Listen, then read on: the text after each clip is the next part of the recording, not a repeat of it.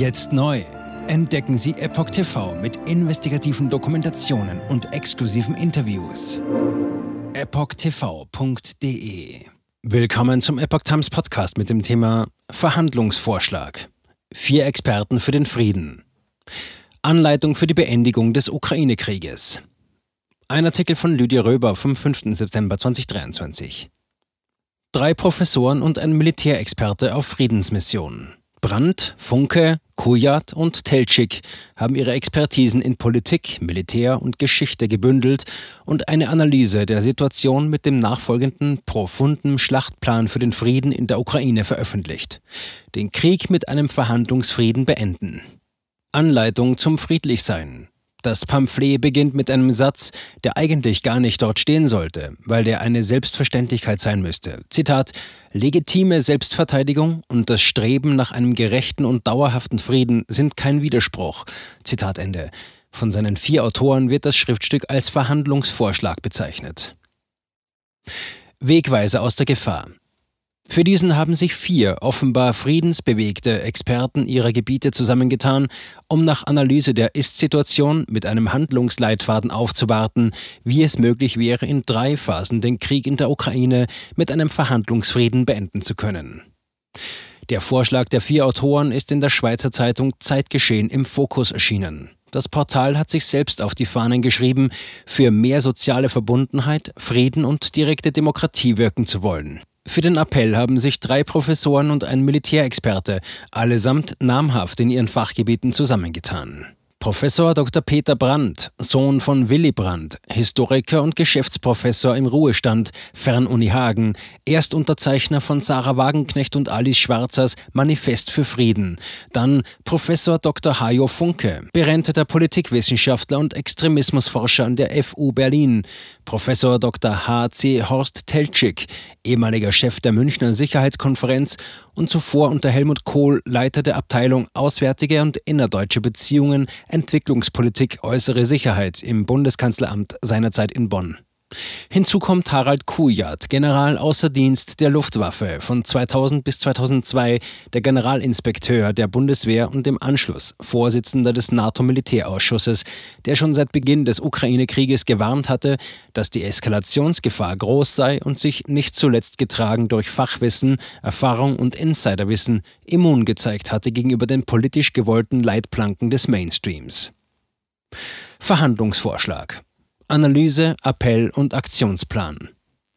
Das Dokument startet mit einer analytischen Bestandsaufnahme, belegt mit umfassenden Quellen der aktuellen Situation. Zitat: Seit dem Beginn des russischen Angriffskriegs am 24. Februar 2022 führt die Ukraine einen legitimen Verteidigungskrieg, in dem es um ihr Überleben als Staat, ihre nationale Unabhängigkeit und Sicherheit geht. Die Legitimität der bewaffneten Selbstverteidigung auf der Grundlage des Artikel 51 der UNO-Charta entbindet die Regierung in Kiew und die sie unterstützenden Staaten allerdings nicht von der Verpflichtung, nicht zuletzt gegenüber dem eigenen Volk, Vernunft walten zu lassen, sich der Steigerung von Gewalt und Zerstörung nicht hinzugeben und die Erlangung eines gerechten und dauerhaften Friedens politisch zu befördern. Zitat Ende. Appell an Vernunft und Erinnerung an das Friedensgebot. Die Autoren erinnern die Bundesregierung an das Friedensgebot des Grundgesetzes und weisen auf Verpflichtung zur friedlichen Beilegung des Konfliktes durch zwei unterschriebene UN-Resolutionen hin, die eine friedliche Beilegung des Konflikts zwischen der Russischen Föderation und der Ukraine durch politischen Dialog, Verhandlungen, Vermittlung und andere friedliche Mittel fördert. Es folgt der zusätzliche Hinweis, diese Verpflichtung gilt auch für die ukrainische Regierung, die weiterhin Verhandlungen mit Russland ablehnt. Zitat Ende. Je länger der Krieg, desto größer Verluste und Zerstörung in der Ukraine.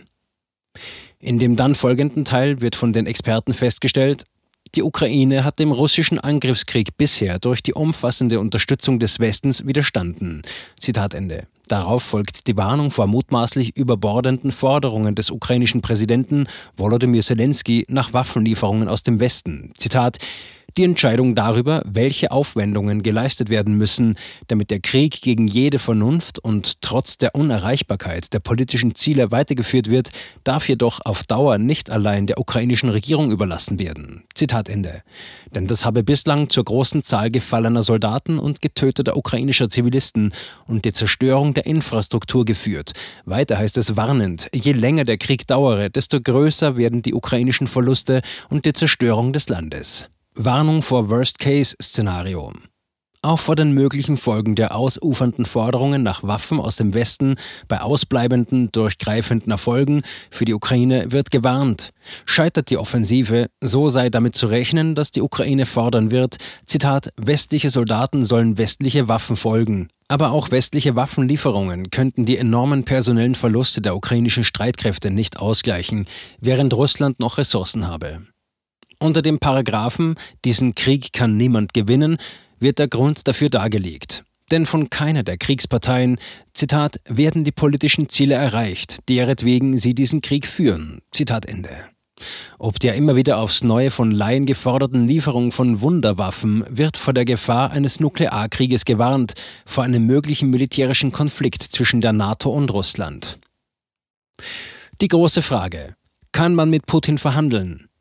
Es gebe keinen Beleg dafür, dass das politische Ziel der Zitat militärischen Spezialoperation die Eroberung der gesamten Ukraine ist und Russland danach einen Angriff auf NATO-Staaten plant. Aus militärischer Sicht könne man zwar nicht völlig ausschließen, dass die russischen Streitkräfte beabsichtigen, Gebiete westlich des Dnepr zu erobern. Putin widerspreche energisch und feststehe auch, Zitat, Putin war zu Verhandlungen mit der Ukraine bereit und ist es sicherlich noch, dies immer unter der Voraussetzung, dass Verhandlungen auch von der Gegenseite gewollt werden. Zitat Ende. Es folgt eine mit Quellenangaben versehene Auflistung, wie Putin sich mehrfach dahingehend geäußert hat, inklusive Quellen und Belegen. Unter anderem steht in der Erklärung zur Annexion der vier Regionen vom 30. September 2022, Zitat, wir rufen das Kiewer Regime dazu auf, unverzüglich das Feuer einzustellen, alle Kampfhandlungen, diesen Krieg, den es bereits 2014 vom Zaun gebrochen hat, zu beenden und an den Verhandlungstisch zurückzukehren. Wir sind dazu bereit, das haben wir bereits mehrfach erklärt. Zitat Ende. Kriegerische Konjunktiv verhindern, beenden. Auch die vergebenen Friedenschancen werden analysiert. Der Krieg hätte verhindert werden können, wenn der Westen einen neutralen Status der Ukraine akzeptiert, wozu Zelensky anfangs durchaus bereit war, auf eine NATO-Mitgliedschaft verzichtet und das Minsk-II-Abkommen für Minderheitenrechte der russischsprachigen Bevölkerung durchgesetzt hätte. Auch hätte der Krieg bereits Anfang April 2022 beendet werden können, wenn der Westen den Abschluss der Istanbul-Verhandlungen zugelassen hätte. Frieden ist möglich, ein Weg aus der Gefahr. Dann wird eine konkrete Vorgehensweise nach dem Motto Frieden ist möglich, ein Weg aus der Gefahr aufgezeigt, auch wenn die aufgelisteten Positionen der Kriegsparteien unvereinbar erscheinen. Beispiel Ukraine, NATO-Mitgliedschaft nach Beendigung des Krieges. Russland, konsolidierte Neutralität der Ukraine, keine NATO-Mitgliedschaft. Hier kommt der Vorschlag nach Analyse der Ist-Situation. Zitat Beide Kriegsparteien haben nach dem Rückzug der Ukraine aus den Vereinbarungen von Istanbul Vorbedingungen für die Aufnahme von weiteren Verhandlungen gestellt. Der ukrainische Präsident hat sogar Verhandlungen per Dekret verboten. Auch für die Verhandlungsergebnisse wurden von beiden Seiten Forderungen erhoben, die so nicht realisierbar sind. Deshalb müsste erreicht werden, dass zunächst alle Bedingungen für die Aufnahme von Verhandlungen fallen gelassen werden. Das chinesische Positionspapier bietet dafür einen vernünftigen Ansatz. Es fordert, die Verhandlungen von Istanbul auf dem damals erreichten Stand wieder aufzunehmen. Zitat Ende. Ferner wird die besondere Rolle der USA für das Zustandekommen von Friedensverhandlungen herausgestellt. Diese müssten den ukrainischen Präsidenten zu Verhandlungen drängen und sie müssten zusammen mit der NATO, Zitat, zu Rüstungskontrollverhandlungen einschließlich vertrauensbildender militärischer Maßnahmen bereit sein. Zitat Ende. Drei Phasen. Anleitung heraus aus dem Kriegsgeschehen. Phase 1. Waffenstillstand. Erstens. Der UNO-Sicherheitsrat beschließt gemäß Artikel 24 Absatz 1 der UNO-Charta einen Zeit- und Ablaufplan für einen Waffenstillstand und für Verhandlungen zur Beendigung des Ukraine-Krieges und die Wiederherstellung des Friedens. Danach kommt der Waffenstillstand. Der Sicherheitsrat beauftragt einen hohen Kommissar für Frieden und Sicherheit in der Ukraine und beschließt den Einsatz einer UNO-Friedenstruppe zur Einhaltung und Durchsetzung des Waffenstillstands und der vereinbarten Maßnahmen. Zweitens, die Konfliktparteien stellen an dem vom UNO-Sicherheitsrat bestimmten Zeitpunkt alle Kampfhandlungen ein. Drittens, ab diesem Zeitpunkt werden keine Waffen und Munition mehr an die Ukraine geliefert. Auch Russland stellt die Zuführung von Waffen und Munition ein. Viertens. Alle irregulären ausländischen Kräfte, Militärberater und Angehörigen von Nachrichtendiensten beider Kriegsparteien werden vom ukrainischen Territorium abgezogen. Phase 2. Friedensverhandlungen. Erstens. Die Friedensverhandlungen unter dem Vorsitz des UNO-Generalsekretärs und oder des Hohen Kommissars der Vereinten Nationen für Frieden und Sicherheit in der Ukraine am Sitz der Vereinten Nationen in Genf. Zweitens. Beide Konfliktparteien bekräftigen ihre Absicht, den Krieg zu beenden und eine dauerhafte friedliche Regelung aller strittigen Fragen bei Anknüpfung an Ergebnisse der Istanbul-Verhandlungen anzustreben. Drittens. Elemente einer Verhandlungslösung. A. Die Konfliktparteien. Selbstverpflichtung beider Parteien zu Transparenz, Gewaltlosigkeit und dazu, keine kriegsvorbereitenden Maßnahmen zu treffen. Akzeptanz der UNO-Friedenstruppe auf ukrainischem Territorium, Beide Parteien verpflichten sich, alle Streitfragen unter Zuhilfenahme der UN zu klären. Das Recht der Ukraine auf individuelle und kollektive Selbstverteidigung gemäß Artikel 51 der UNO-Charta ist davon unberührt. B. Russland zieht seine Streitkräfte auf dem ukrainischen Territorium auf den Stand vom 23. Februar 2022 zurück. Zudem zieht Russland seine Streitkräfte auf seinem Territorium aus einer Zone von 50 Kilometern Breite bis zur ukrainischen Grenze zurück, die seit dem 24. Februar 2022 in diese Zone verlegt wurden. C. Die Ukraine zieht ihre Streitkräfte aus einer Zone von 50 Kilometern Breite bis zur russischen Grenze, einschließlich der Regionen Luhansk, Donetsk, Saporischia und Kherson zurück. Die Ukraine erklärt den permanenten Status als neutraler Staat und tritt keinem militärischen Bündnis, einschließlich der Nordatlantischen Allianz, bei. Die Souveränität, territoriale Integrität und staatliche Unabhängigkeit der Ukraine werden durch entsprechende Zusagen von Garantiemächten gewährleistet. Die Garantiezusagen gelten nicht für die Krim und Donetsk, Luhansk, Saporischia und Kherson innerhalb der ehemaligen Verwaltungsgrenzen. Die Ukraine verzichtet auf die Entwicklung, den Besitz und die Stationierung von Nuklearwaffen auf ihrem Territorium. Sie wird keine permanente oder befristete Stationierung von Streitkräften einer fremden Macht oder deren militärischer Infrastruktur auf ihrem Territorium zulassen und auch keine Übungen und Manöver von ausländischen Streitkräften. Vereinbarte Höchstgrenzen für die ukrainischen Streitkräfte innerhalb von zwei Jahren werden umgesetzt. D.